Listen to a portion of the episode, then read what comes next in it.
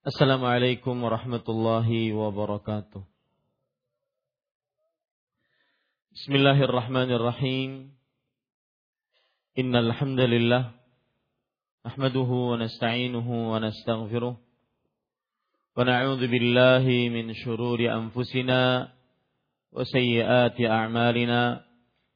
Man yahdihillahu fala mudilla lah wa man yudlil fala hadiya lah. وأشهد أن لا إله إلا الله وحده لا شريك له وأشهد أن محمدا عبده ورسوله. يا أيها الذين آمنوا اتقوا الله حق تقاته ولا تموتن إلا وأنتم مسلمون. يا أيها الناس اتقوا ربكم الذي خلقكم من نفس واحدة وخلق منها زوجها وبث منهما رجالا كثيرا ونساء واتقوا الله الذي تساءلون به والأرحام إن الله كان عليكم رقيبا. يا أيها الذين آمنوا اتقوا الله وقولوا قولا سديدا يصلح لكم أعمالكم ويغفر لكم ذنوبكم. ومن يطع الله ورسوله فقد فاز فوزا عظيما أما بعد. فإن أصدق الحديث كتاب الله وأحسن الهدي هدي محمد صلى الله عليه وعلى آله وسلم وشر الأمور محدثاتها وكل محدثة بدعة وكل بدعة ضلالة وكل ضلالة في النار. Alhamdulillah kita bersyukur pada Allah Subhanahu wa taala. Pada hari ini Rabu malam Kamis 16 Rabiul Tsani 1439 Hijriah kita dimudahkan oleh Allah Subhanahu wa taala dengan takdirnya untuk duduk bersama mengkaji kembali kitab tauhid alladhi haqq alladhi huwa haqqullahi 'alal 'abid yang ditulis oleh Fadilatu Al-Imam Al-Allamah Syekhul Islam Muhammad At-Tamimi rahimahullahu taala. Salawat dan salam semoga selalu Allah berikan kepada Nabi kita Muhammad sallallahu alaihi wa ala alihi wasallam pada keluarga beliau, para sahabat serta orang-orang yang mengikuti beliau sampai hari kiamat kelak. Dengan nama-nama Allah yang husna dan sifat-sifatnya yang ulia, kita berdoa, Allahumma inna nas'aluka ilman nafi'an wa rizqan tayyiban wa amalan mutaqabbala. Wahai Allah, sesungguhnya kami mohon kepada Engkau ilmu yang bermanfaat, rezeki yang baik, dan amal yang diterima. Amin ya rabbal alamin.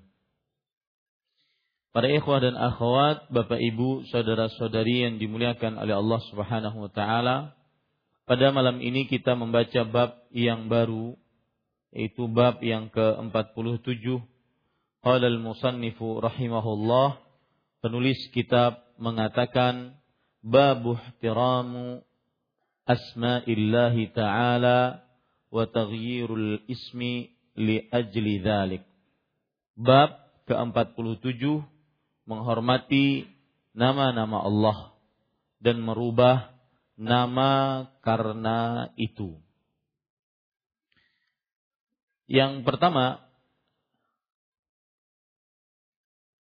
bab ini kaitannya dengan kitab tauhid adalah bahwa menghormati nama-nama Allah dan merubah nama karena untuk menghormati nama-nama Allah ini termasuk dari merealisasikan tauhid di dalam diri. Itu hubungan bab dengan kitab tauhid. Menghormati nama-nama Allah dan merubah nama untuk rangka atau dalam rangka menghormati maka itu termasuk daripada penerapan tauhid di dalam diri.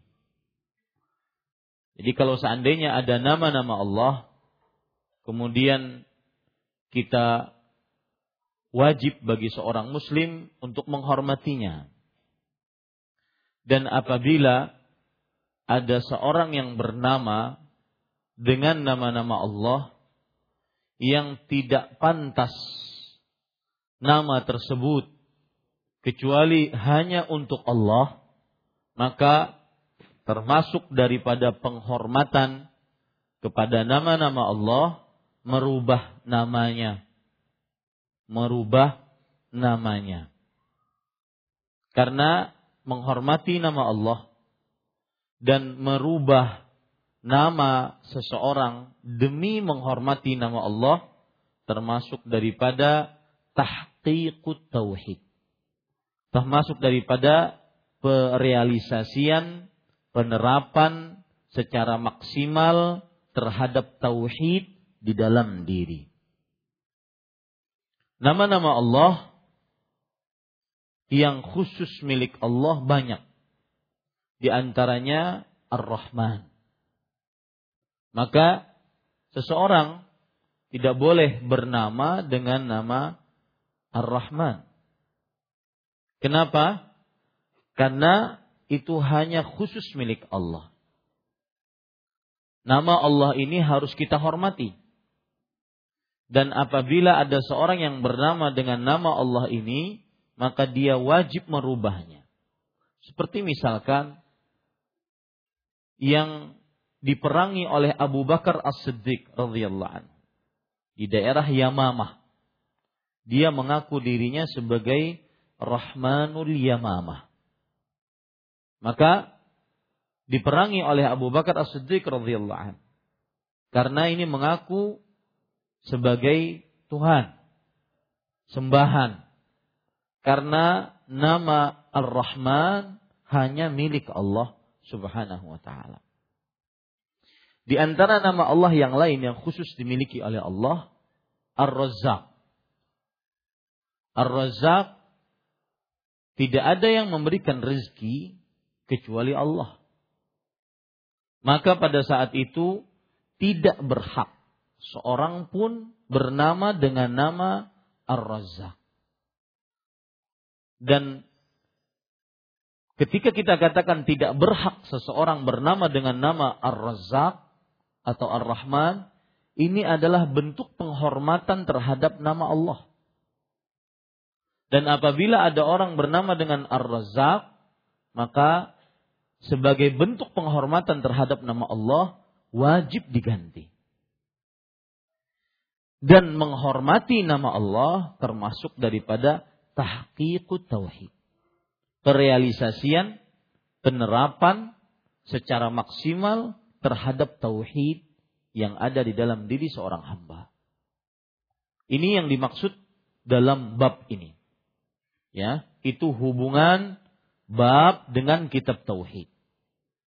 Bab menghormati nama-nama Allah dan merubah nama karena itu Para ikhwah yang dirahmati oleh Allah Subhanahu wa taala, sekarang kita ingin sedikit mempelajari tentang nama-nama Allah. Karena nama-nama Allah salah satu bagian dari tauhid yang disebut dengan tauhid asma was sifat atau dan sifat. Asma jamak daripada ism. Isim artinya adalah nama. Tauhid asma wa sifat maknanya adalah meyakini dengan seyakin-yakinnya tanpa ada keraguan sedikit pun bahwa Allah memiliki nama-nama yang maha indah dan sifat-sifat yang maha tinggi yang sesuai dengan kemuliaan dan keagungan Allah Subhanahu wa taala. Tanpa melakukan permisalan terhadap nama-nama tersebut dan sifat-sifat tersebut kepada makhluk. Dan tanpa melakukan perubahan terhadap nama-nama tersebut dan sifat-sifat tersebut. Dan tanpa melakukan pertanyaan bagaimana terhadap nama-nama dan sifat-sifat tersebut. Dan tanpa meniadakan nama-nama dan sifat-sifat tersebut. Itulah yang disebut dengan tauhid asma wa sifat. Jadi tauhid asma wa sifat meyakini dengan seyakin-yakinnya tanpa ada keraguan sedikit pun bahwa Allah Subhanahu wa taala memiliki nama-nama yang husna dan sifat-sifat yang maha tinggi yang sesuai dengan keagungan dan kemuliaan Allah. Tanpa melakukan perbuatan tamsil, memisalkan nama dan sifat tersebut dengan makhluk, atau tahrif merubah nama dan sifat tersebut atau takyif melakukan pertanyaan bagaimana terhadap nama dan sifat tersebut dan atau ta'til melakukan peniadaan terhadap nama dan sifat tersebut. Nah, sekarang timbul pertanyaan, apa itu nama Allah? Karena di sini singgung tentang menghormati nama-nama Allah, kita ingin sedikit membahas nama-nama Allah Subhanahu wa taala. Para ikhwan yang dirahmati oleh Allah Subhanahu wa taala, poin pertama yang berkaitan dengan nama-nama Allah. Karena di sini berkaitan dengan nama-nama Allah, saya harus menjelaskan apa itu nama-nama Allah. Para ikhwah, poin pertama, nama-nama Allah apakah nama tersebut menunjukkan kepada zat saja atau menunjukkan kepada zat dan sifat. Apakah nama Allah menunjukkan kepada zat saja atau menunjukkan kepada zat dan sifat? Saya beri contoh sekarang. Nama manusia. Ada seorang hamba Allah namanya Muhammad. Muhammad artinya seorang yang terpuji. Tetapi ternyata yang namanya Muhammad ini bukan Nabi kita Muhammad Shallallahu Alaihi Wasallam, tetapi ternyata meskipun namanya Muhammad yang artinya terpuji, orangnya bejat. Ya, orangnya bejat. Maka para ikhwan dirahmati oleh Allah Subhanahu wa taala ada orang yang bernama Abdullah. Namanya Abdullah. Tetapi ternyata yang arti nama dari Abdullah adalah artinya apa? Hamba Allah. Ternyata dia adalah makhluk yang paling kufur terhadap Allah. Ini menunjukkan bahwa nama hanya menunjukkan kepada zat. Ini zatnya Abdullah. Ini zatnya Abdullah. Ini zatnya Muhammad. Tetapi tidak menunjukkan kepada sifat. Karena semestinya yang bernama Abdullah, dia secara sifatnya semestinya taat kepada Allah. Yang bernama Muhammad Sallallahu Alaihi Wasallam semestinya, yang bernama Muhammad semestinya dia akhlaknya ter terpuji. Nah, itu nama pada makhluk. Artinya nama pada makhluk itu hanya pada zatnya saja. Tapi kalau nama yang dimiliki oleh Allah menunjukkan kepada zat dan sifat. Saya beri contoh. Allah bernama Ar-Rahman. Allah bernama Ar-Rahman. Yang maha pengasih. Maka nama Allah Ar-Rahman ini menunjukkan kepada zat Allah dan pada saat yang bersamaan menunjukkan kepada sifat yang dimiliki oleh Allah Subhanahu wa taala yaitu sifatnya apa? Maha pengasih, sifatnya rahmah. Dan rahmat Allah luas, tidak terbatas. Ini paham sekarang? Ini poin pertama yang berkaitan dengan nama Allah. Para ulama mengatakan nama Allah itu yadullu ala dzati was sifat. Menunjukkan kepada zat dan sifat secara bersamaan. Ya, paham sekarang? Nama Allah menunjukkan kepada zat dan sifat secara bersamaan. Seperti misalkan ada manusia yang bernama uh, bernama siapa? Al-Mahdi misalkan mendapatkan petunjuk. Ternyata kehidupannya jauh dari petunjuk.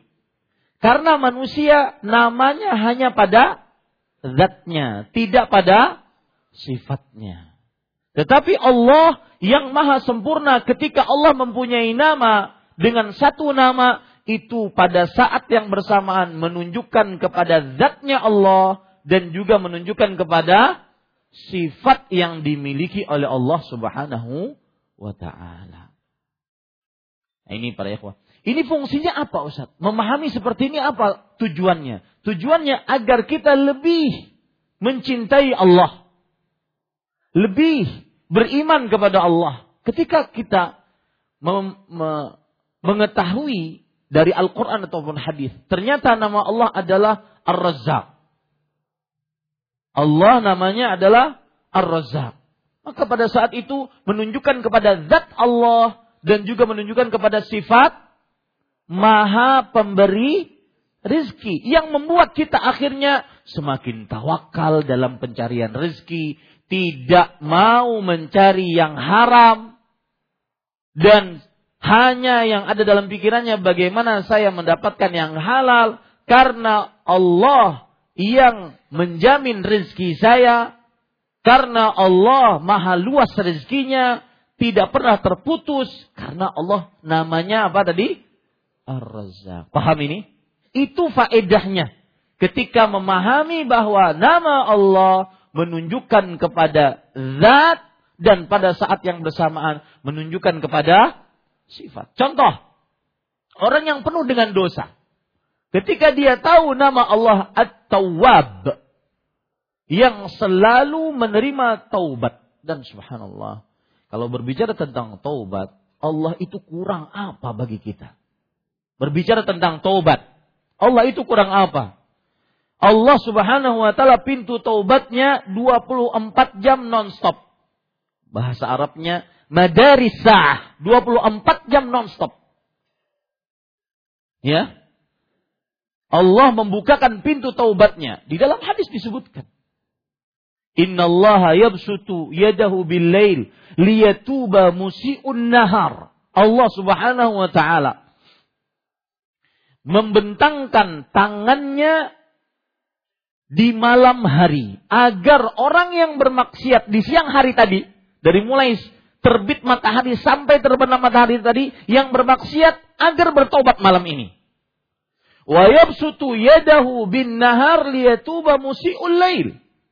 Dan Allah membentangkan tangannya untuk memberikan taubat di waktu siang untuk memberikan taubat bagi siapa yang nanti malam ini dari mulai terbenamnya matahari sampai terbit fajar kedua siapa yang bermaksiat agar ber, bertobat kepada Allah Subhanahu wa taala 24 jam. Dan tidak pernah tertutup pintu taubatnya. Nah nama Allah adalah makanya salah satu nama Allah apa? At-Tawwab. Innallaha huwa at-tawwabur rahim. At-Tawwab.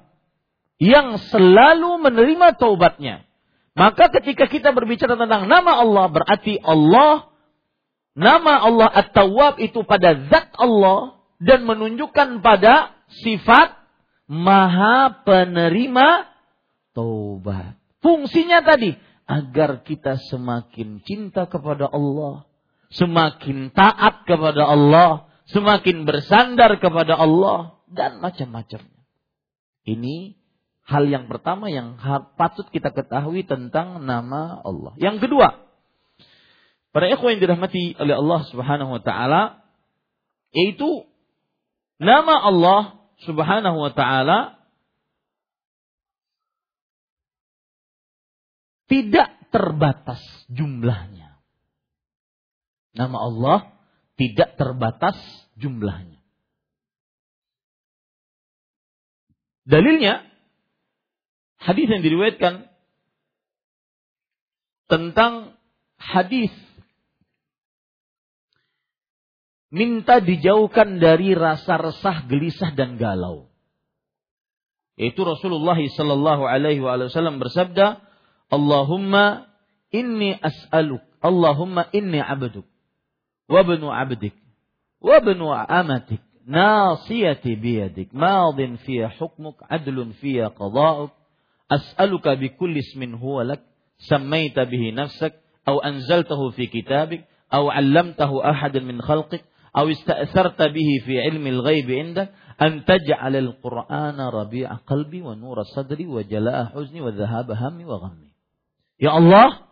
aku adalah budakmu. Aku adalah anak dari budakmu yang laki-laki, yaitu bapak kita. Aku adalah anak dari budakmu yang perempuan, ibu kita. Nasibku di tanganmu. Hukummu adil bagiku Keputusanmu berlaku padaku. Aku memohon dengan seluruh nama yang engkau miliki. Yang engkau sebutkan di dalam kitabmu atau engkau ajarkan kepada rasul-rasulmu atau engkau simpan di ilmu gaib yang engkau miliki. Nah, ini menunjukkan bahwasanya nama Allah tidak bisa dihitung, tidak terbatas. Kenapa? Mungkin dari Al-Quran kita dapati nama Allah 99. Tetapi ketika Rasulullah SAW bersabda, Awih ta'sarta bihi fi ilmil ghaibi indak. Atau yang nama Allah yang engkau simpan di ilmu gaibmu itu menunjukkan bahwa nama Allah tidak terbatas. Hadis riwayat Imam Ahmad. Nah, ini poin yang kedua. Nama Allah tidak terbatas. Dengan jumlah bilangan tertentu. Timbul pertanyaan, Ustaz, ada hadis yang berbunyi riwayat Bukhari dan Muslim. Inna lillahi tis'atan wa tis'ina asman man ahsaha dakhalal jannah.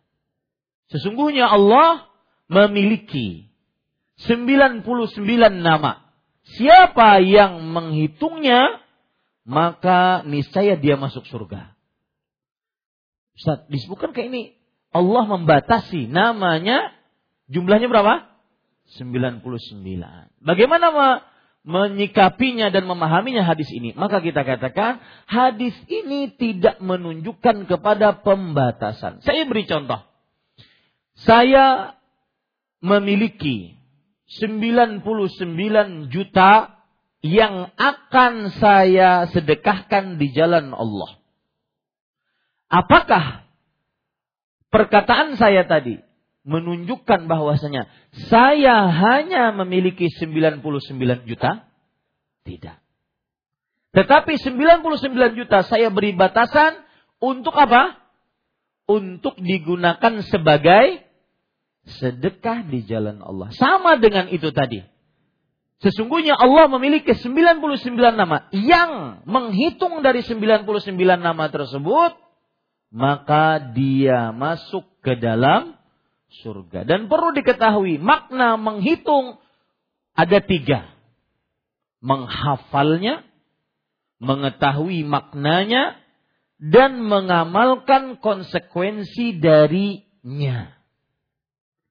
Misalkan, Allahu la ilaha illahu al hayyul qayyum Al-Malikul Quddus, As-Salam, Al-Mu'min, Al-Muhaimin, Al-Aziz, Al-Jabbar, Al-Mutakabbir.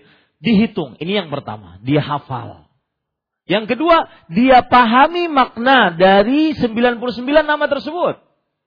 Yang ketiga, dia mengamalkan dengan nama-nama tersebut. Di antaranya dia pakai ketika dia berdoa. Di antaranya dia gunakan dalam konsekuensi keimanannya.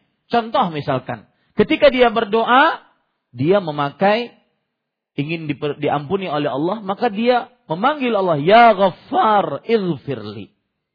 Wahai penghapus dosa. Wahai maha penghapus dosa. ampuni dosa-dosaku. Hapuskan dosa-dosaku. Ini salah satu makna mengamalkan nama-nama Allah Subhanahu wa taala. Atau dia memakai konsekuensi dari nama tersebut. Ketika dia mengetahui Allah Ar-Razzaq, maka dia tidak akan pernah minta rezeki kecuali kepada Allah. Nah, itu makna menghitung tadi. Jadi bukan hanya sekedar menghafal, kemudian dihafalkan, itu bagus. Ya, akan tetapi yang paling penting dipahami maknanya, kemudian yang kedua mengamalkan konsekuensinya. Taib. Kemudian para ikhwan yang dirahmati oleh Allah Subhanahu wa taala, hal yang ketiga yang berkaitan dengan nama-nama Allah Subhanahu wa taala.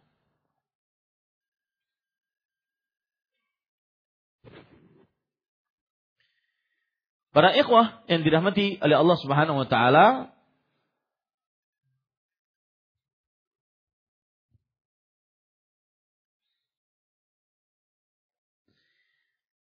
termasuk daripada pembicaraan tentang nama-nama Allah Subhanahu wa taala adalah bahwa nam seseorang eh, nama-nama Allah tidak akan sempurna beriman dengannya kecuali dengan tiga perkara.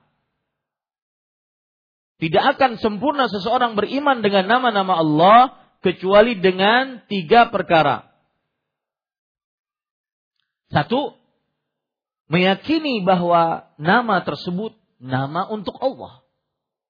Yang kedua, meyakini bahwa nama tersebut mengandung sifat. Yang ketiga, meyakini bahwa nama tersebut mengandung hukum. Ya, meyakini bahwa nama tersebut mengandung hukum. Saya beri contoh. Salah satu nama Allah Al-Alim yang artinya apa? Maha mengetahui. Maha mengetahui. Maka tidak akan sempurna keimanan seseorang terhadap nama Al-Alim kecuali me mengumpulkan tiga perkara tadi. Meyakini bahwa Allah memiliki nama, namanya apa? Al-Alim. Allah memiliki nama, namanya apa? Al-Alim. Yang kedua, meyakini bahwasanya nama Al-Alim mengandung sifat, yaitu sifatnya maha ber ilmu, ilmunya luas tanpa batas. Dua. Yang ketiga, meyakini bahwa nama Al-Alim mengandung hukum. Kalau seandainya Anda meyakini Allah Al-Alim, Maha mengetahui, maka hukumnya Anda harus benar-benar merasa diawasi oleh Allah karena Allah Maha mengetahui. Allah ya'lamu makan. Allah mengetahui apa yang telah terjadi. Wa ma yakun dan apa yang sedang terjadi. Wa ma sayakun dan apa yang akan terjadi. Idlau kana kaifa yakun. Kalau seandainya terjadi, bagaimana terjadinya Allah Maha mengetahui. Dengan meyakini Allah Al-Alim, yang mana ketika kita meyakini bahwa Allah Maha ma, namanya Al-Alim Maha mengetahui, maka ada hukum yang ada pada diri kita. Yaitu apa? Yaitu kita merasa diawasi oleh Allah. Allah Maha mengetahui di mana pun kita berada. Sembunyi di mana pun. Ya, mungkin kita bisa sembunyi dari manusia. Tetapi Allah Maha mengetahui. Nah, ini yang membuat kita muraqabah. Itulah hukum hukum yang didapat dari nama Al-Alim. Tidak akan sempurna seseorang beriman dengan nama Al-Alim kecuali mengumpulkan tiga ini. Apa tadi Pak? Meyakini bahwa Allah memiliki nama tersebut. Yang kedua, meyakini bahwa nama tersebut mengandung sifat. Sifat Allah dari Al-Alim berarti Allah Maha mengetahui. Ilmunya tidak terbatas. Tidak terbatas dengan pandangan, tidak terbatas dengan pendengaran, tidak terbatas dengan waktu, dengan tempat, maha mengetahui. Bahkan subhanallah, ilmu Allah disebutkan dalam Al-Quran. Ini membuat kita semakin kecil di hadapan Allah. Dan jujur pada ikhwah saya ketika belajar tentang tauhid asma wa sifat, saya bingung. Syekh ini ngomong tauhid asma wa sifat kita udah paham. Begitu gitu aja. Sampai saya nanya Syekh. Syekh, apa sih manfaatnya belajar tauhid asma wa sifat? Begitu gitu saja. Maka Syekh mengatakan banyak manfaatnya.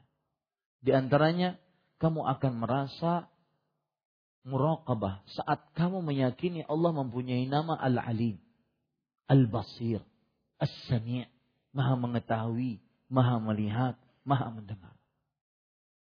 Karena jujur para ikhwah, mempelajari tauhid asma wa sifat, kalau seandainya tidak dibarengi dengan perkara hati, itu akan hanya hambar gitu. Pembicaraan tauhid asma wa sifat hanya sekedar ilmu pengetahuan saja. Tidak bisa kita resapkan dalam kehidupan kita sehari-hari. Makanya dari tadi saya berusaha mencontohkan dalam kehidupan kita sehari-hari. Karena agar tidak agar antum sekalian ketika belajar di sini tidak merasa ah begitu aja. Saya sudah paham dari dulu tauhid asma wa sifat. Enggak, bagaimana tauhid asma wa sifat tersebut masuk ke dalam hati dan kita terapkan dalam kehidupan kita sehari-hari. Lihat sekarang. Allah Al-Alim. Disebutkan dalam surat Al-An'am, surat ke-6 ayat 59. Wa ma tasqutu afan wa indahu mafatihul ghaib la ya'lamuha. Dan pada sisi Allah ada kunci-kunci semua yang gaib. Tidak ada yang mengetahuinya kecuali Allah sendiri.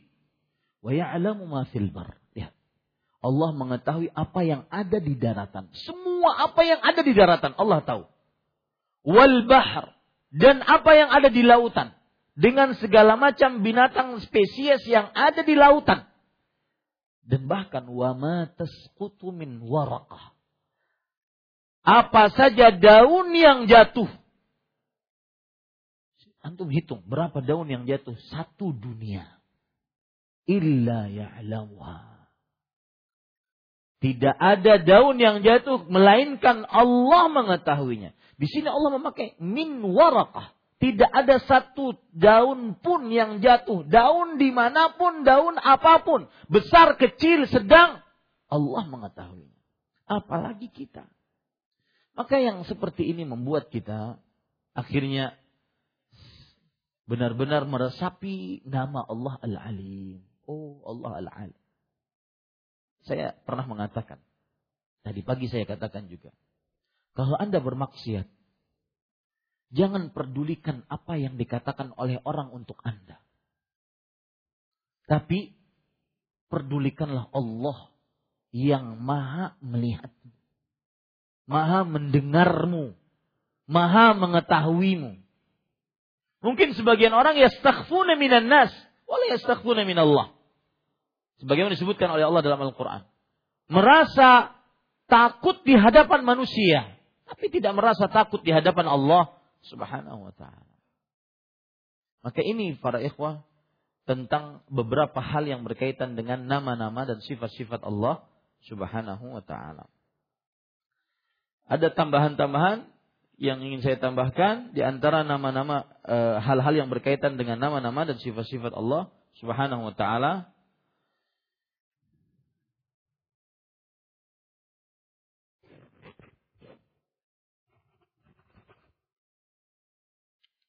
Ya, cukup itu insya Allah. Ya, cukup. Baik. Bapak Ibu saudara-saudari yang dimuliakan oleh Allah, itu beberapa poin. Berapa poin tadi?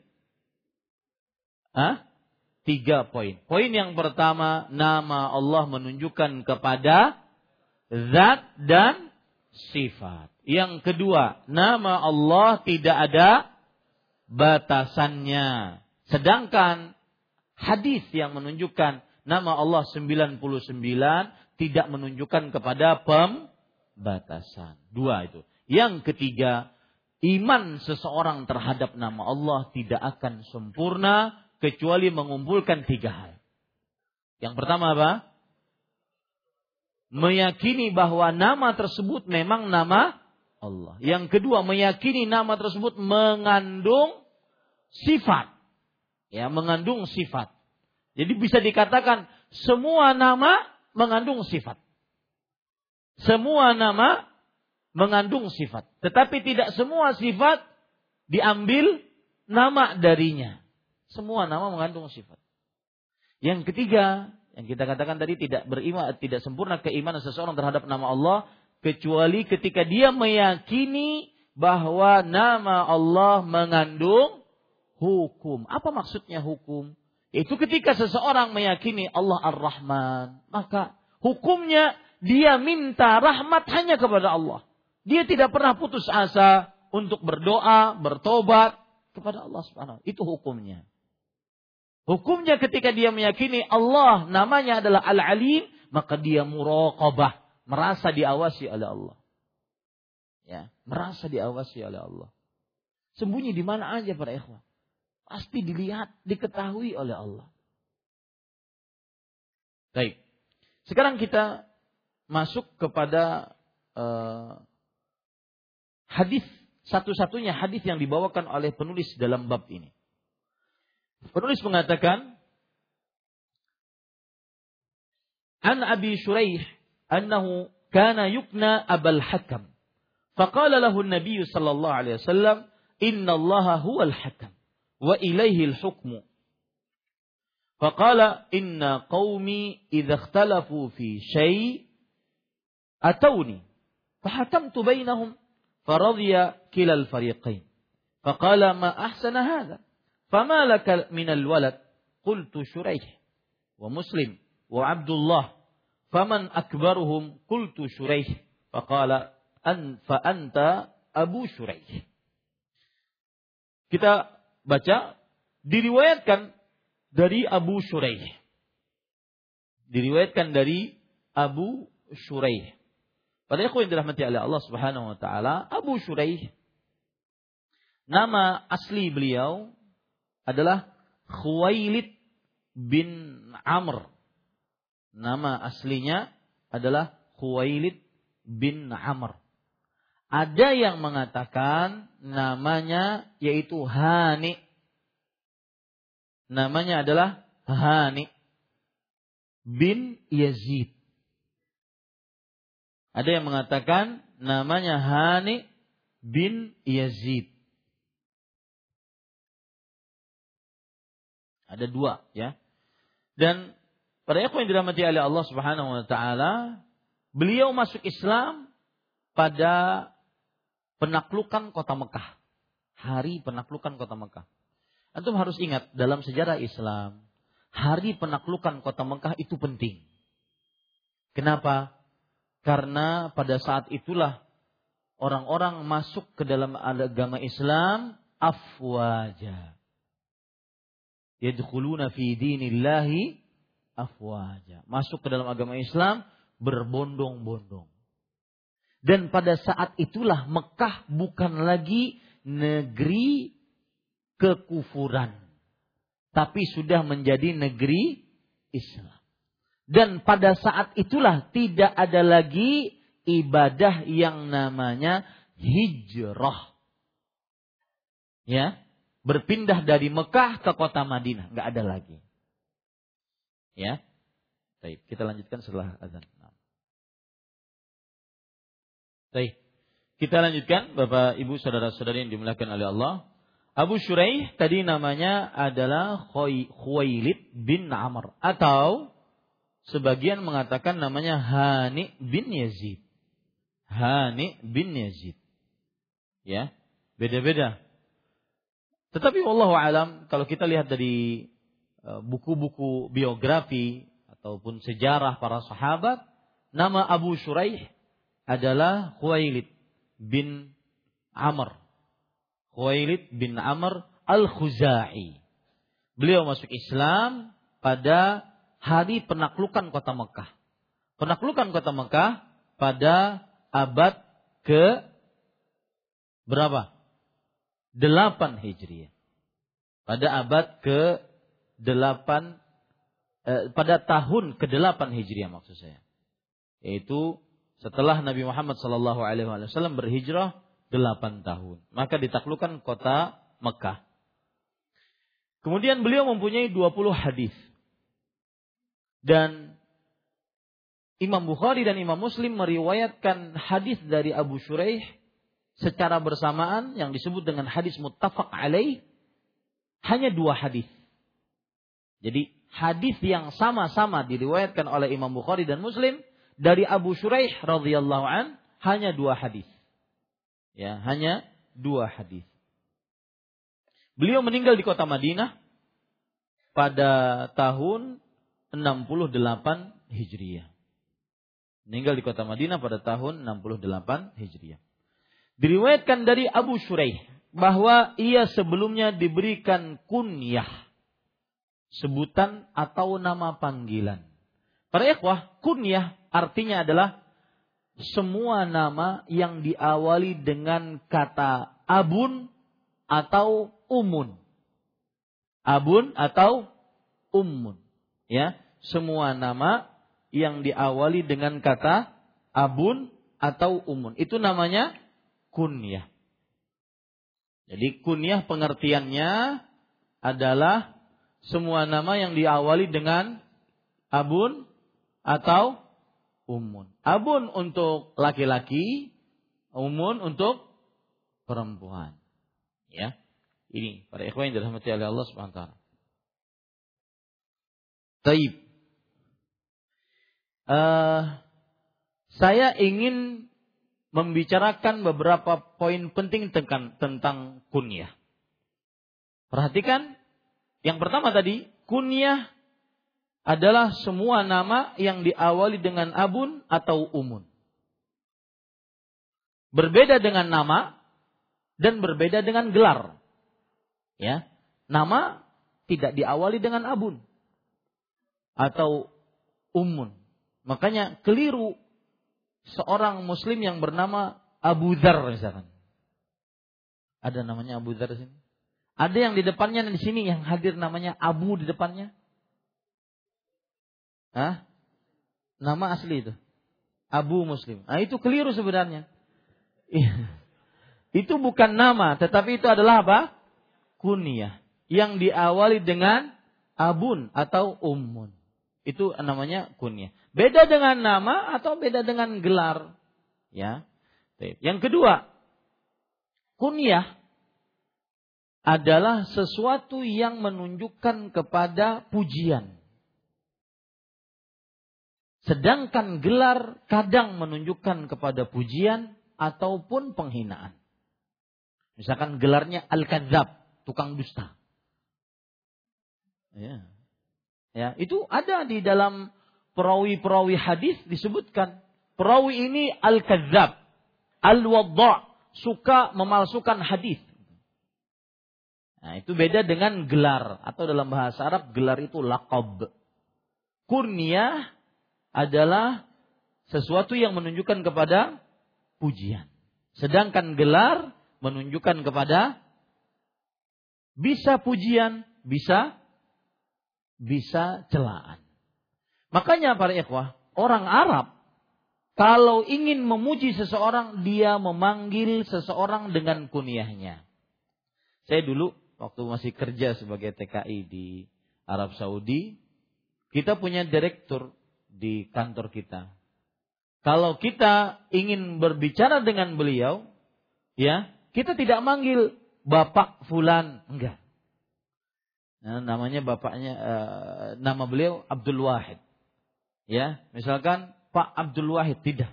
Tetapi kita panggil kunyahnya yaitu Abu Abdul Aziz.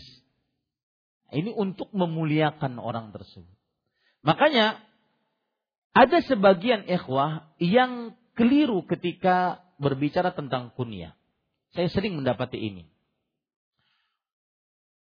Ketika saya ke daerah, saya tanya, Fulan siapa namanya? Misalkan yang yang menjemput ataupun yang me, me, uh, nyupir yang menjemput ustadz, saya tanya kalau saya masuk mobil saya tanya siapa namanya, siapa namanya, siapa namanya.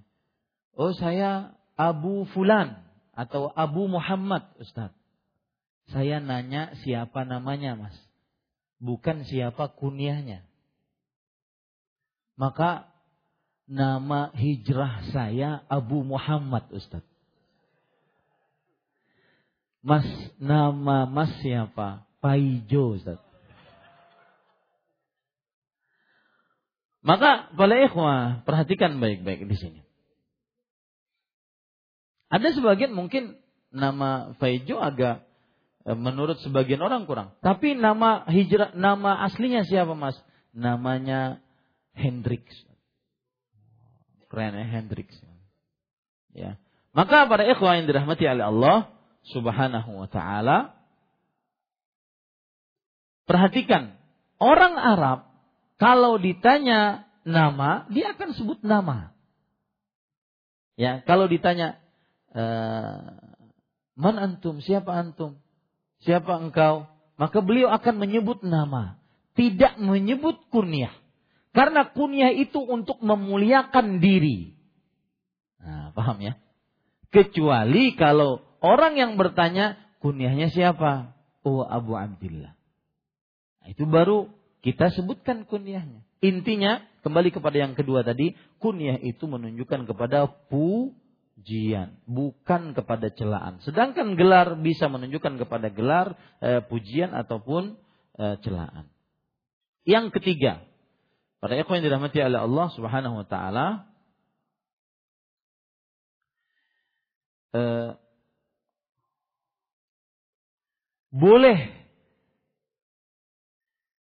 memberikan kunyah kepada orang kafir atau orang fasik ataupun ahli bid'ah jika tidak dikenal kecuali dengan kunyahnya.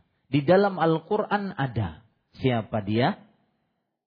Abu Lahab. Tabat tiada Abi Lahab. Celaka kedua tangan Abu Lahab. Di sini hukum yang ketiga yang berkaitan dengan kunyah. Boleh memberikan kunyah terhadap orang kafir, orang fasik, ataupun orang ahli bid'ah. Apabila tidak dikenal kecuali dengan kunyah tersebut.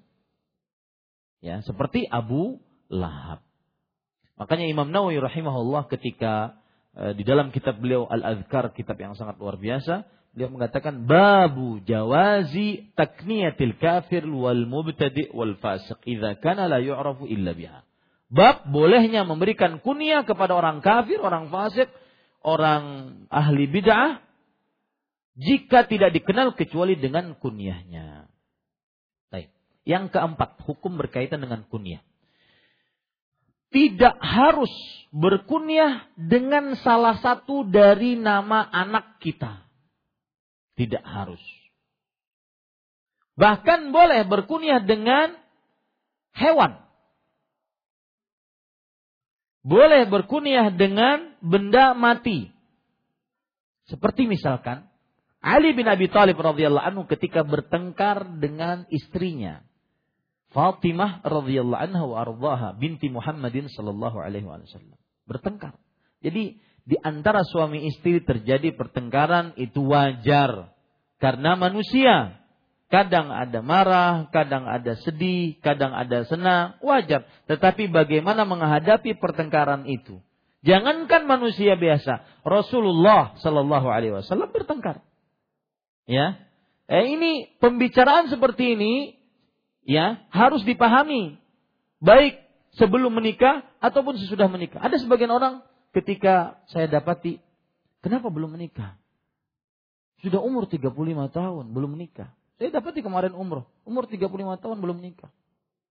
Yang umur 23 tahun saja mau nikah masih irsyad. Ya. Maka dia mengatakan kepada saya, Ustaz, saya takut kalau saya nikah nanti saya cerai. Ini pemikiran harus dirubah ini. Ya, kenapa? Karena percekcokan tidak mesti harus diakhiri dengan perceraian. Bahkan percekcokan yang sangat hebat. Ya, sampai mengangkat suara. Aisyah radhiyallahu anha mengangkat suara di hadapan Rasul sallallahu alaihi wasallam. Rasul Shallallahu Alaihi Wasallam sangat marah kepada beberapa istrinya sampai akhirnya mau mengharamkan madu gara-gara sebagian istrinya. Tetapi tidak diakhiri dengan perceraian. Maka para ikhwan yang dirahmati oleh Allah Subhanahu wa taala, Ali bin Abi Thalib radhiyallahu anhu ketika bercekcok dengan istrinya Fatimah, beliau akhirnya pergi ke masjid. Dan ini pelajaran bagi kita. Jangan pergi ke mana-mana. Ya. Tetapi pergilah ke masjid. Bertafakur, berdoa agar dilembutkan hati keduanya. Kemudian tidur di masjid. Dulu di masjid tidak ada karpet, tidak ada lantai. Kemudian tidur di masjid, pipinya penuh dengan pasir. Rasul Shallallahu Alaihi Wasallam sang mertua datang. Kum ya Aba Turab. Bangunlah wahai Abu Turab menantuku. Abu Turab artinya bapaknya pasir. Nah, ini menunjukkan bahwa boleh berkunyah dengan bahkan benda mati. Ya. Bahkan dengan hewan seperti siapa? Abu Hurairah radhiyallahu an. Jadi tidak mesti harus dengan salah satu nama dari nama anak. Aisyah radhiyallahu anha wa ketika membawa anaknya Muhammad bin Abi Bakar. Muhammad bin Abi Bakar punya anak. Dibawa ke hadapan Rasulullah sallallahu alaihi wasallam agar dimintai nama.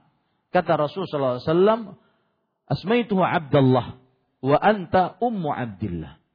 Aku beri nama dia Abdullah dan engkau wahai Aisyah ummu Abdullah. Padahal Aisyah radhiyallahu anha tidak punya anak bernama Abdullah. Nah, ini hukum yang keempat. Kemudian para ikhwan yang dirahmati oleh Allah Subhanahu wa taala.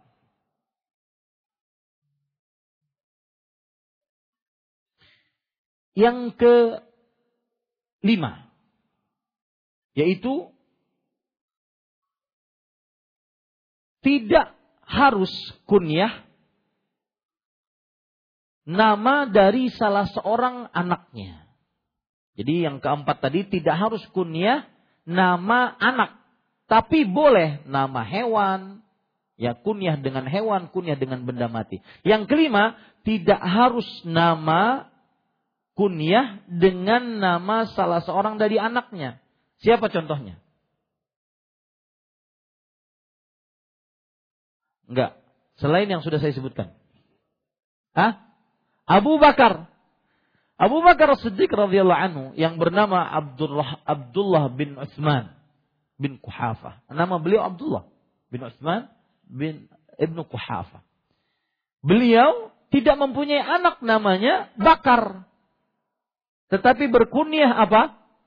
Abu Bakar. Lihat. Sebagian kaum muslimin hanya kenal Abu Bakar sebagai nama. Bukan sebagai kunyah. Padahal itu adalah apa? Kunyah. Baik. Yang keenam. Tidak mesti kunyah dengan nama anak yang paling besar. Paling pertama. Paling sulung. Betul sulung ya? Ya buka, tidak mesti. Meskipun itu yang lebih utama. Meskipun itu yang lebih utama. Seperti cerita dalam hadis ini. Suraih radhiyallahu anhu ketika ditanya eh afwan, eh, Khuwailid ketika ditanya, "Apakah engkau punya anak?" "Iya, saya punya anak namanya Suraih Abdullah Muslim." Maka siapa yang paling besar Suraih? Maka kata Rasul wasallam, "Engkau Abu Suraih." Jadi boleh seseorang bernam, berkunyah dengan anak yang pertama kah, yang kedua, yang ketiga kah. Ya, seperti itu. Seperti misalkan, eh, mohon maaf, keluarga saya terkenal dengan Ummu Suraya. Padahal anak pertama adalah Ummu Abdullah. Abdullah. Tetapi kenapa terkenal dengan Ummu Suraya? Karena sudah seperti itu terkenalnya. Ya, jadi Bapak Ibu saudara-saudari yang dimuliakan oleh Allah tidak mesti harus dengan dengan kunyah dari nama anak per pertama. Yang ketujuh. Tidak mengapa seseorang berkunyah dengan nama anak perempuannya. Tidak mengapa seseorang berkunyah dengan nama anak perempuannya. Seperti Misalkan Abu Fulanah, Abu Fatimah, Abu uh, siapa lagi? Abu Aisyah, dan semisalnya, ya. Tidak mengapa seseorang berkunyah dengan anak perempuannya. Kemudian, pada yang dirahmati oleh Allah. Yang kedelapan, tidak mengapa seorang yang tidak punya anak berkunyah dengan kunyah. Eh, saya ulangi, tidak mengapa seseorang yang tidak punya anak berkunyah.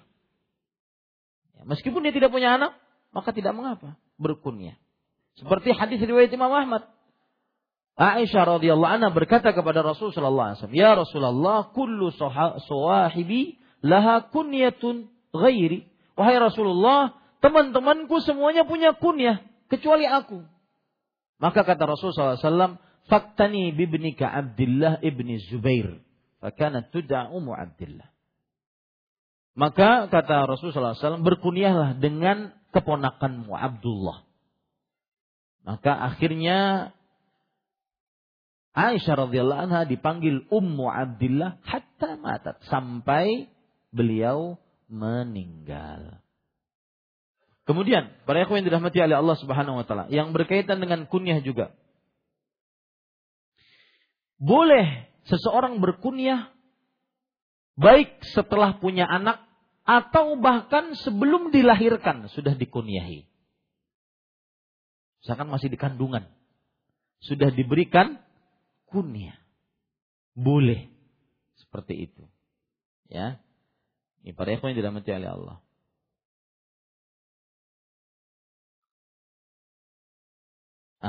Itu beberapa hukum yang berkaitan dengan kunyah. Kita lanjutkan. Diriwayatkan dari Abu Shuraih bahwa ia sebelumnya diberi kunyah. Sebutan atau nama panggilan Abul Hakam. Kunyahnya Abu Shuraih sebelumnya adalah Abul Hakam. Maka Nabi Muhammad Shallallahu Alaihi Wasallam bersabda kepadanya, Innallaha huwal hakam. Sesungguhnya Allah itu adalah al-hakam. Para ikhwan yang dirahmati oleh Allah, al-hakam di sini artinya adalah yang paling berhak menjadi hakim. Yang paling berhak menjadi hakim. Maka tidak ada yang paling berhak menjadi hakim, memutuskan keputusan kecuali hanya Allah Subhanahu wa taala. Ya, maka tidak boleh seorang manusia berkunyah atau bernama dengan Al-Hakam. Ya, dengan Al Al-Hakam. Dan hanya kepadanya segala perkara dimintakan keputusan hukumnya. Ya, segala perkara yang kita perselisihkan maka hanya kepada Allah Subhanahu wa taala hukumnya sebagaimana dalam surat Asy-Syura ayat 10. Wa makhtalaftum fihi min syai' fa ilallah apa saja yang kalian perselisihkan, maka hukum keputusannya dikembalikan kepada Allah. Begitu juga dalam surah An-Nisa ayat 59. Fa in tanaza'tum fi syai'in farudduhu ila Allah war Rasul in kuntum tu'minuna billahi wal yawmil akhir. Dzalika khairun wa ahsanu ta'wila. Jika kalian berselisih dalam sesuatu perkara, kembalikan kepada Allah dan Rasulnya.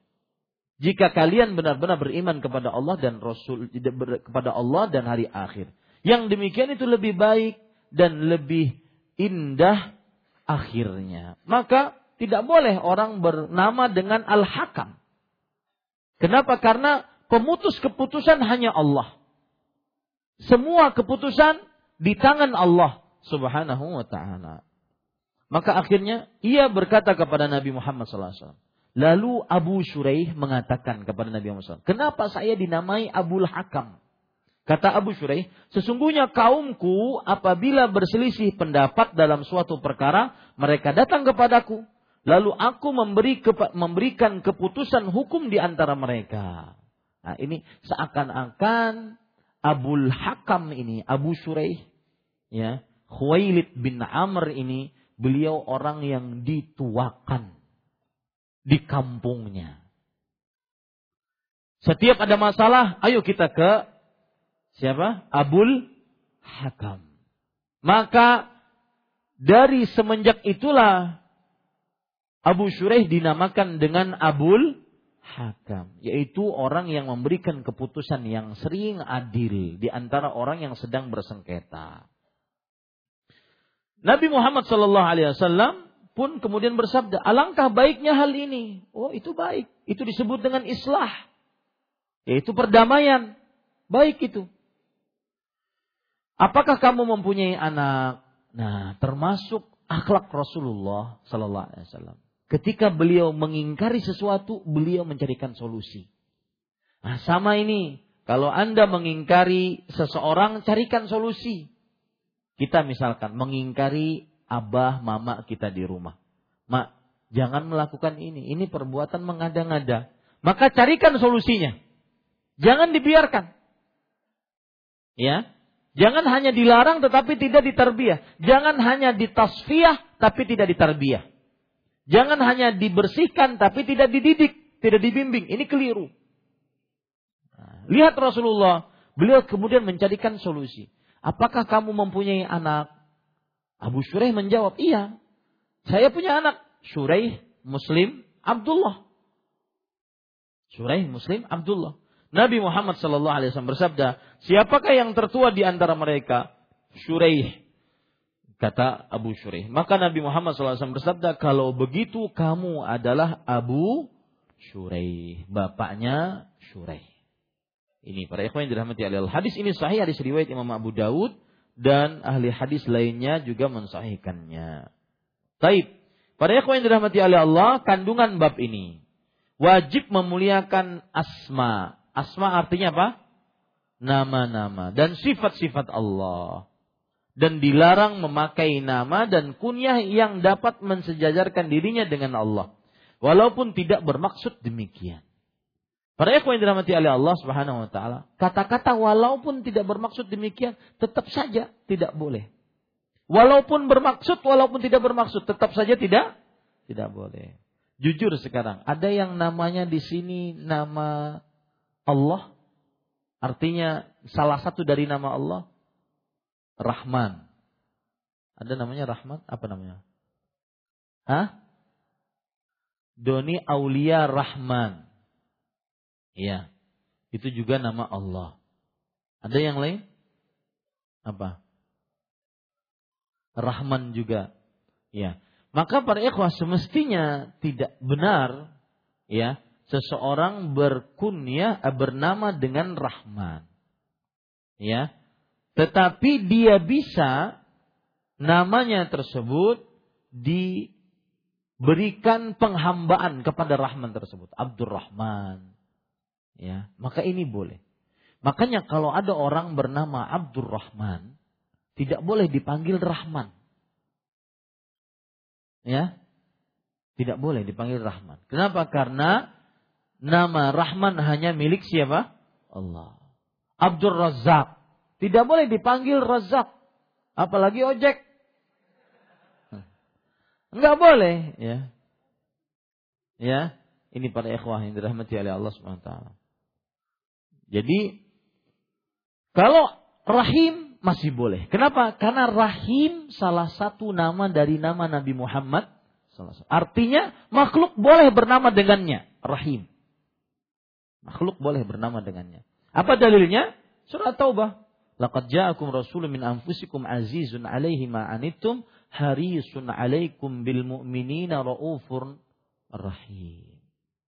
Rauf maha lembut terhadap orang beriman, rahim, maha penyayang terhadap eh, penyayang terhadap orang beriman. Maksudnya Rasulullah Shallallahu Alaihi Wasallam.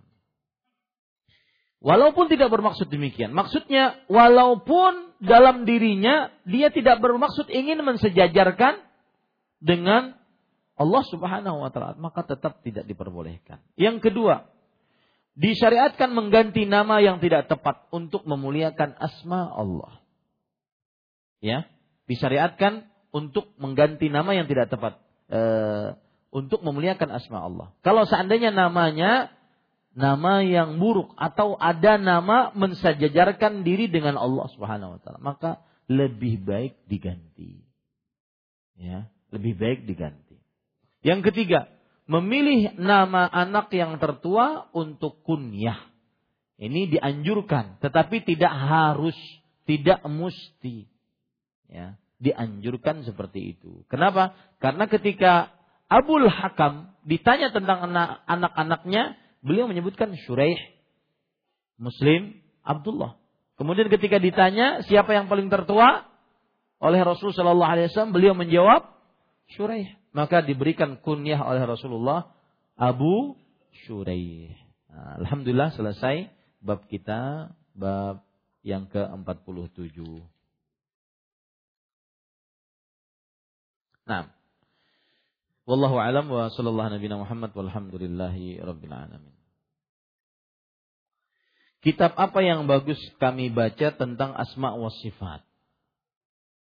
Jawabannya adalah ada buku yang ditulis oleh Syekh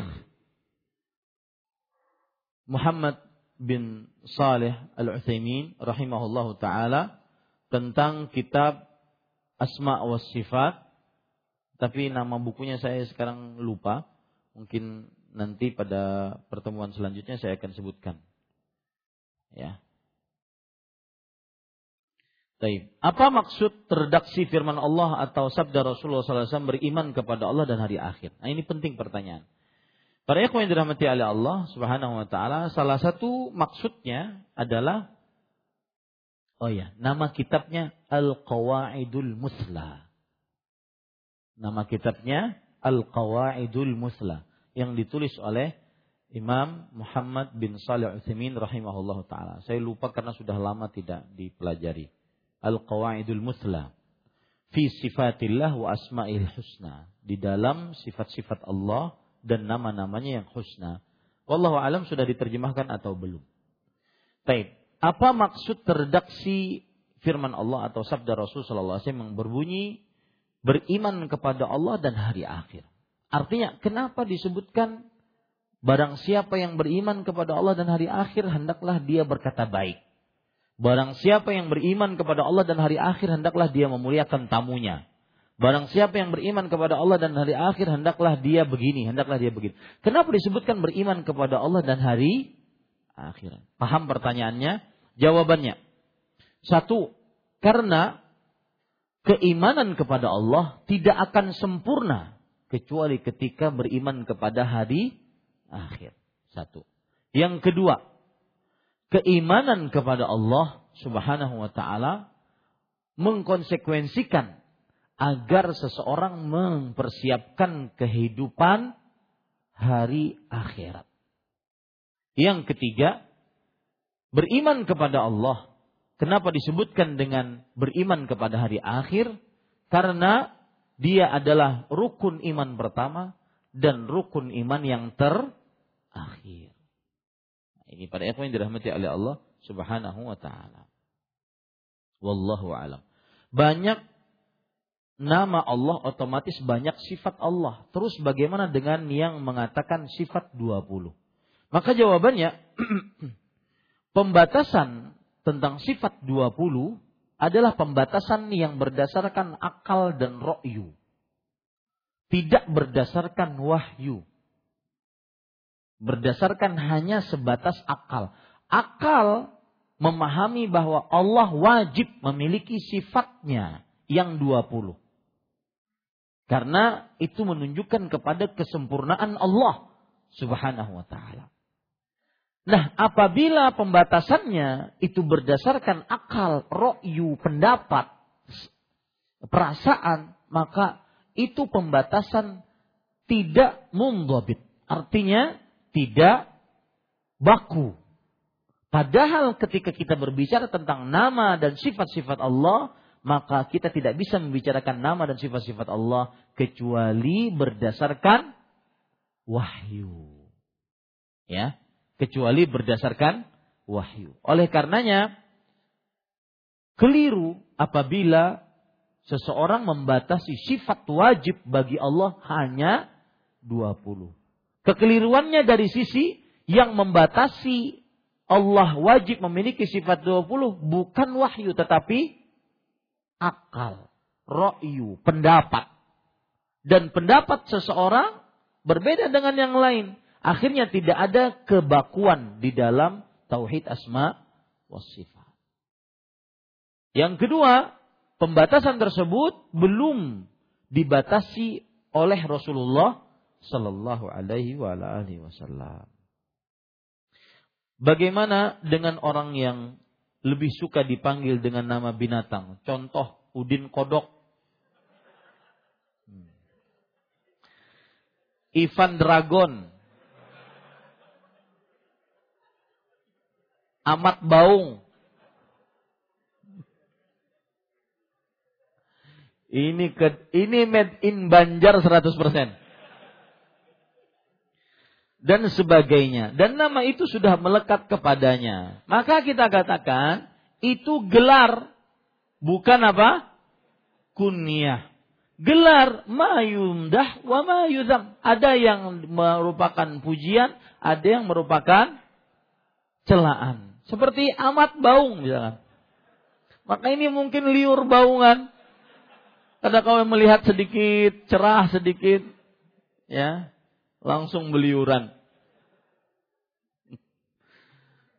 Maka para ikhwah yang dirahmati oleh Allah Subhanahu wa taala, lebih baik dijauhi nama-nama yang seperti ini karena tidak bagus ya, tidak bagus.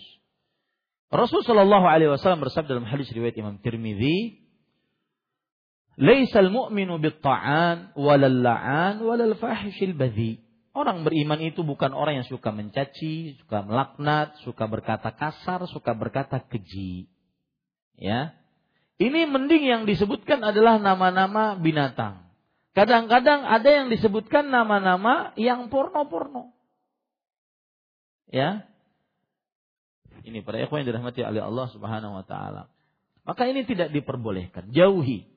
Ya, jauhi dan lebih baik dia rubah dengan kunyah lebih nyunnah dibandingkan gelar-gelar yang uh, tidak bermanfaat ataupun menunjukkan konotasi buruk. Tetapi kadang dalam sebuah pengenalan kalau tidak bisa dikenal kecuali dengan gelar itu tidak mengapa. Misalkan yang mana gerang orangnya amat baung tuh nah orangnya tidak dikenal kecuali dengan itu. Maka Terkadang diucapkan tidak mengapa, tapi lebih baik secara umum dijauhi. Ya, wallahu alam. Saya di rumah tadi mikirin kira-kira bab ini apa yang akan ditanya nanti. Ini pertanyaan di luar ekspektasi saya. Subhanallah.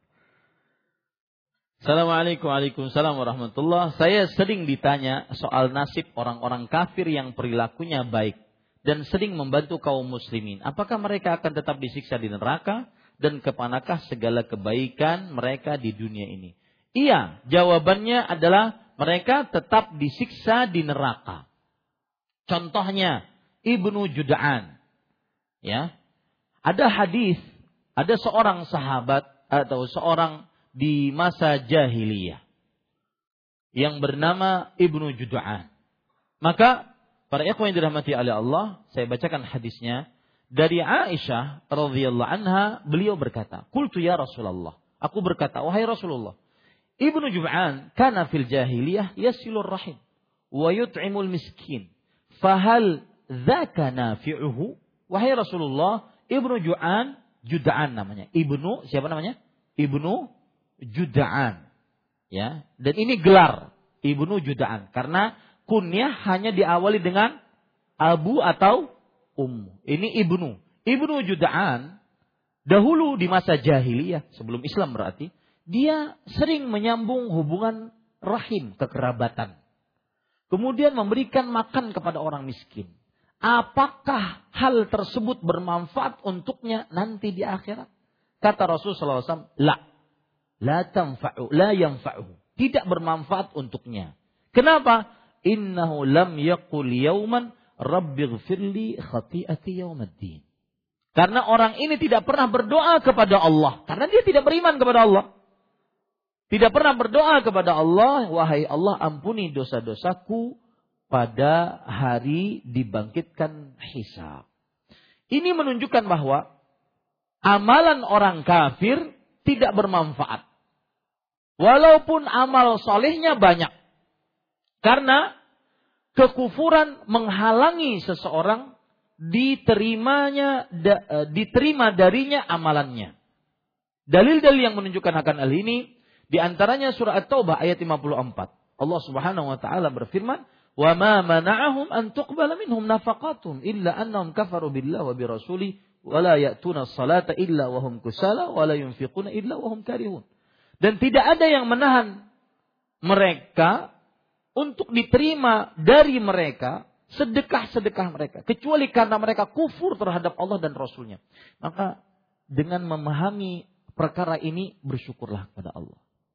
Wallahi Pak, Islam itu anugerah paling besar yang pernah Allah berikan kepada kita.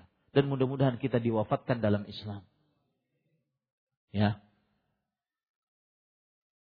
Syarat mutlak diterima amal Islam. Syarat mutlak dilipatkan pahala Islam.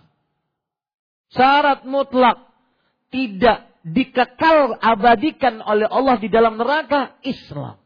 Syarat mutlak agar jauh dari api neraka Islam. Maka bersyukurlah kita yang tidak pernah daftar kepada Allah sebagai seorang muslim. Gak pernah ngantri kita menjadi seorang muslim. Bapak ibu kita muslim muslimah, kakek nenek kita muslim muslimah, buyut kita muslim muslimah. Akhirnya kita sampai detik ini yang kita kenal hanya agama Islam. Dan kita berdoa semoga hati kita tetap dalam Islam. Karena para ikhwah, sebanyak apa pun orang amalannya tetapi tidak Islam tidak akan diterima oleh Allah. Bahkan nanti orang kafir disiksa dari dua, dua sisi. Makanya para ulama mengatakan al-kuffar mukhatabuna bi syariah. Orang-orang kafir itu diberikan redaksi perintah untuk mengerjakan cabang-cabang syariat. Saya beri contoh. Orang kafir bersedekah, tidak diterima sedekahnya. Dia nanti disiksa dari dua sisi. Satu, karena kekufurannya. Yang kedua, karena tidak bersedekahnya. Orang kafir tidak sholat. Dia akan disiksa dari dua sisi. Karena kekafirannya dan karena tidak sholatnya. Padahal kalau dia sholat dalam keadaan kafir pun dia tidak diterima oleh Allah subhanahu wa ta'ala. Ini bersyukur kepada Allah. Lihat Rasulullah SAW bersabda, tidak ada yang menahan mereka dari diterimanya sedekah mereka kecuali karena mereka kufur terhadap Allah dan Rasulnya. Kemudian para ikhwan yang dirahmati oleh Allah Subhanahu wa taala di sana banyak Amr ibn Lu'ay al-Khuzai Amr ibn Lu'ay al-Khuzai. Seorang yang sangat dermawan di masa jahiliyah terhadap jamaah haji. Dan kedermawanan di, uh, terhadap jamaah haji sampai sekarang, sampai detik ini. Banyak orang-orang kalau lagi jamaah haji, orang-orang kaya, mereka sedia kontainer besar, isinya semua makanan, lengkap, ya, ada biskuit, ada jus, ada air putihnya, ada siwaknya kadang-kadang lengkap. Itu dibagikan. Dan itu terjadi dari mulai semenjak sebelum Islam. Di antaranya Amr bin Luay al-Khuzai. Tapi tidak tidak bermanfaat amalannya tersebut. Kenapa? Karena dia tidak beriman kepada Allah Subhanahu wa taala. Makanya bersyukur kita beragama Islam. Salah satu nikmat Allah yang pernah Allah berikan kepada kita yang paling besar adalah Islam. Wallahu alam. Apa nama masjid juga tidak boleh dipakai nama-nama Allah. Nama masjid. Maksudnya misalkan nama masjid Ar-Rahman, Ar-Rahim gitu. Maka jawabannya wallahu alam tidak mengapa. Ya, tidak mengapa. Karena ini adalah salah satu dari nama-nama Allah Subhanahu wa taala. Dan tidak menunjukkan kepada zat seseorang. Tetapi itu menunjukkan kepada Allah Subhanahu wa taala. Yang tidak boleh adalah manusia bernama dengan nama Allah Subhanahu wa taala. Wallahu alam. Barakallahu fiik nama ulun Muhammad Maghfirah. Haruskah diganti? Tidak. Tidak harus diganti Muhammad terpuji, kemudian Maghfirah mendapatkan ampunan. Tidak harus diganti. E, cukup satu pertanyaan yang jenisnya seperti ini. Nanti semua orang nanya Nama ulun ini bolehkah diganti nama ulun ini? Batasannya tadi, ya, kalau dia nama khusus milik Allah, maka tidak diperbolehkan seorang makhluk bernama dengannya. Wallahu alam. Bagaimana cara mengganti nama secara syar'i? Cukup diganti namanya, tidak ada uh, ritual khusus penggantian nama. Kemudian masalah tasmiyah. Para ikhwan yang dirahmati oleh Allah, memberikan nama atau yang disebut dengan tasmiyah sebenarnya acaranya sederhana dan mudah. Datang seseorang eh, dengan bayinya, baik dia menamai bayinya sendiri, sang bapak menamainya, orang tuanya menamainya, atau dia minta orang lain menamainya. Cukup seperti itu saja sebenarnya. Belum ada ritual-ritual yang khusus yang ada di dalam hadis-hadis yang sahih dari Rasulullah sallallahu alaihi wasallam. Baik, ada sebagian yang terjadi di masyarakat acara tasmiyah dengan ritual khusus di antaranya memotong rambut, kemudian di apa namanya? Ah? Orang Banjar apa nyebutnya? Ditawar. Tapung tawar, ya begini para ikhwah, saya ingin menjelaskan. Di dalam hukum bayi yang baru lahir, maka disyariatkan untuk menggundul rambutnya. Rasulullah Shallallahu Alaihi Wasallam bersabda, "Kullu gulamin murtahanun biaqiqatih, tudbahu anhu yawma sabihi, wa yuhlaqu wa yusamma." Setiap anak yang terlahir tergadaikan dengan akikahnya. Ya.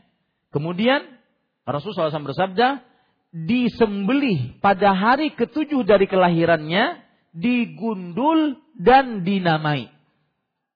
Ini hadis menunjukkan bahwasanya disyariatkannya akikah pada hari ketujuh. Dan juga disyariatkannya penggundulan rambut pada hari ketujuh. Dan juga disyariatkannya pemberian nama pada hari ketujuh.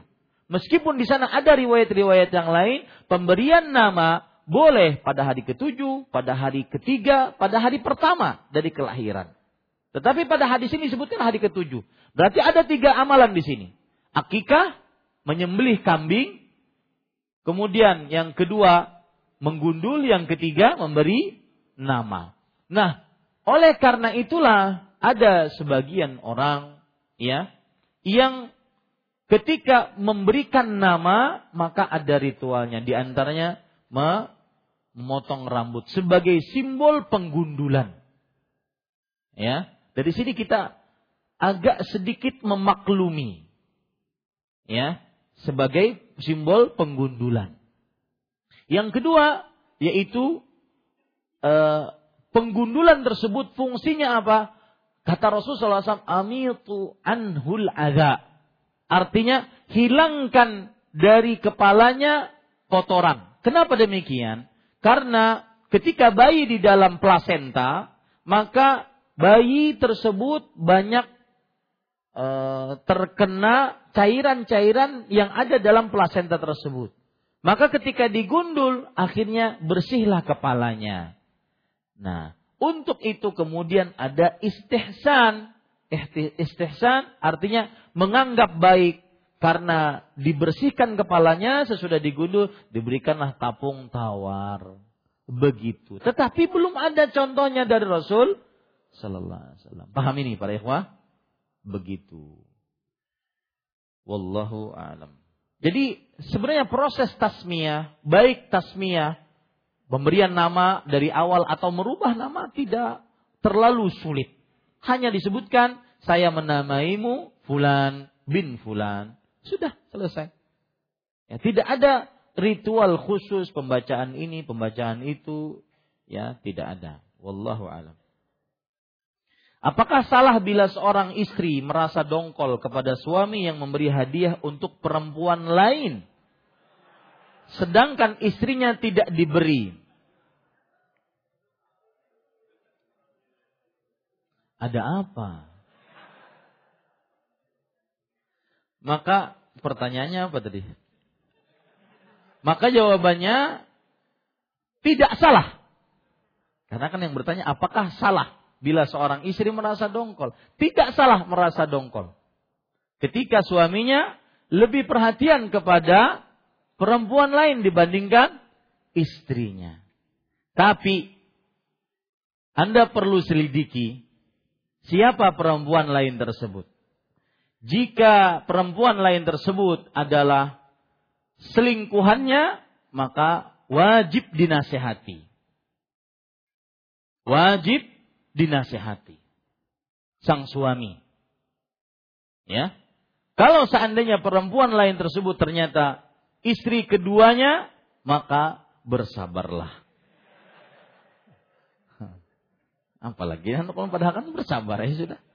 Istri keduanya, ya mungkin yang istri yang bertanya ini dia tidak tahu.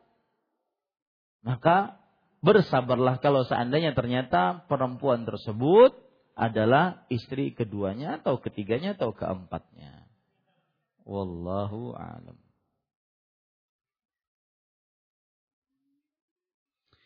Adakah sahabat Rasulullah Sallallahu Alaihi Wasallam yang bernama Jarir bin Abdullah? Iya, ada.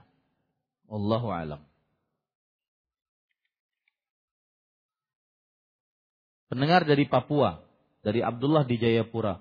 Barakallahu fiik wa fiik. Bagaimana penjelasan ulama tentang disandingkannya nama Allah Ar-Rahman Ar-Rahim dalam beberapa ayat Al-Quran seperti dalam surat Al-Fatihah. Para ikhwah, ini bagus pertanyaan. Ketika Allah berfirman, Bismillahirrahmanirrahim. Dengan nama Allah yang maha pengasih lagi maha penyayang. Kemudian Alhamdulillahirabbil alamin Ar-Rahmanirrahim diulang lagi dua kali dan digandeng dengan Ar-Rahman Ar-Rahim. Apa bedanya Ar-Rahman dan apa bedanya eh, dengan Ar-Rahim? Maka pada ikhwan yang dirahmati oleh Allah, perhatikan baik-baik. Ar-Rahman adalah Dzur rahmah al-wasi'ah. Ar-Rahman artinya zat Allah yang rahmatnya sangat luas. Mencakup yang kafir ataupun yang muslim. Nah itu dia. Sedangkan Rahim Dzur rahmah al-mutawasilah. Artinya Ar-Rahim yang maha pengasih zat Allah yang rahmatnya terus menerus hanya untuk orang-orang beriman. Itu bedanya antara Ar-Rahman dengan Ar-Rahim. Wallahu alam. Bolehkah memanggil nama seseorang disingkat? Misalnya Abdurrahman dipanggil Man. Atau Abdullah dipanggil Dul. Maka jawabannya kalau seandainya nama tersebut adalah nama Allah, maka tidak boleh dipanggil dengan panggilan singkatan. Seperti Abdurrahman dipanggil dengan Abdurrahman. Jangan dipanggil Rahman. Karena Rahman hanya nama Allah. Abdullah dipanggil dengan Abdullah, jangan dipanggil Allah. Atau Dul. Ya, ini hanya ada di Indonesia, tidak ada di negara lain. Eh, jadi suatu ketika ada pertanyaan sampai ke Syekh Abdul Muhsin Al-Abbad di Masjid Nabawi. Syekh, apa hukumnya orang yang bernama Abdurrahman dipanggil dengan aman? Saya bilang ini pasti dari Indonesia. Ya. Sampai Syekh waktu itu tersenyum. Kata Syekh tidak boleh. Orang bernama Abdurrahman dipanggil dengan aman. Karena beda arti antara Abdurrahman dengan aman. Wallahu alam. Bila kita membaca Al-Fatihah saat menjadi makmum, saat imam membaca sir, apakah mengucapkan amin?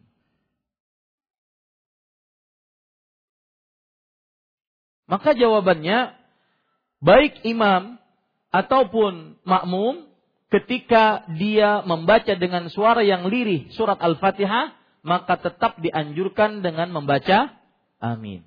Kenapa? Apa dalilnya? Rasul sallallahu alaihi wasallam bersabda dalam hadis riwayat Bukhari, "Shallu kama raaitumuni shalli." Salatlah kalian sebagaimana kalian telah melihat aku salat. Dan Nabi Muhammad sallallahu alaihi wasallam mengatakan, "Fa idza qara'a ghairil maghdubi alaihim faqulu amin." Jika imam mengucapkan ghairil maghdubi alaihim, maka ucapkanlah amin. Maka ini berlaku baik untuk imam ataupun makmum yang membaca dengan suara yang lirih dan juga berlaku untuk sholat sendirian. Wallahu alam. Saat makmum berdiri untuk i'tidal, apakah membaca sami Allahu liman hamidah atau langsung Rabbana walakal hamdu. Khilaf di antara ulama. Paham uh, permasalahannya? Jadi ketika kita Sami Allahu liman hamidah, imam berkata seperti itu. Makmumnya apakah membaca juga Sami Allah liman hamidah atau hanya membaca Rabbana walakal hamdu? Maka jawabannya terjadi perbedaan pendapat di antara para ulama. Perbedaan pendapat ini ada yang mengatakan makmum hanya membaca Rabbana walakal hamdu. Ada yang mengatakan tidak, makmum boleh membaca Sami Allah liman hamidah. Dan wallahu alam, pendapat yang lebih kuat digabung bahwasanya terkadang makmum boleh membaca Sami Allah liman hamidah.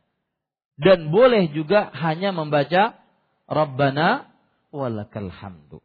Dalilnya apa Ustaz? Dalilnya adalah Rasulullah Sallallahu Alaihi Wasallam bersabda, "Faida qala sami Allahu liman hamidah, faqulu Rabbana walakal hamdu." Jika imam mengucapkan sami Allah liman hamidah, maka hendaklah makmum kalian makmum mengucapkan Rabbana walakal hamdu. Itu dalil pertama. Dalil yang kedua yaitu Rasulullah Sallallahu Alaihi Wasallam bersabda, "Sallu kama raaitumuni.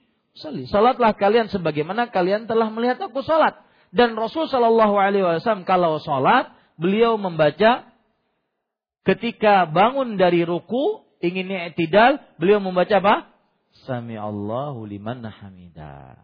Jadi al-jam'u aula minat terjih. Mengumpulkan lebih baik daripada memilih salah satu dari pendapat. Jadi boleh terkadang dia mengucapkan sami Allah liman hamidah, boleh terkadang makmum hanya membaca Rabbana walakal hamdu. Baik. Itu yang kira-kira bisa kita sampaikan. Apa yang baiknya dari Allah Subhanahu wa taala, apa yang buruk itu dari saya pribadi, kita cukupkan dengan kafaratul majlis. Subhanakallah bihamdik, syadu an la ilaha illa anta astaghfiruka wa atubu ilaik. Wassalamualaikum warahmatullahi wabarakatuh.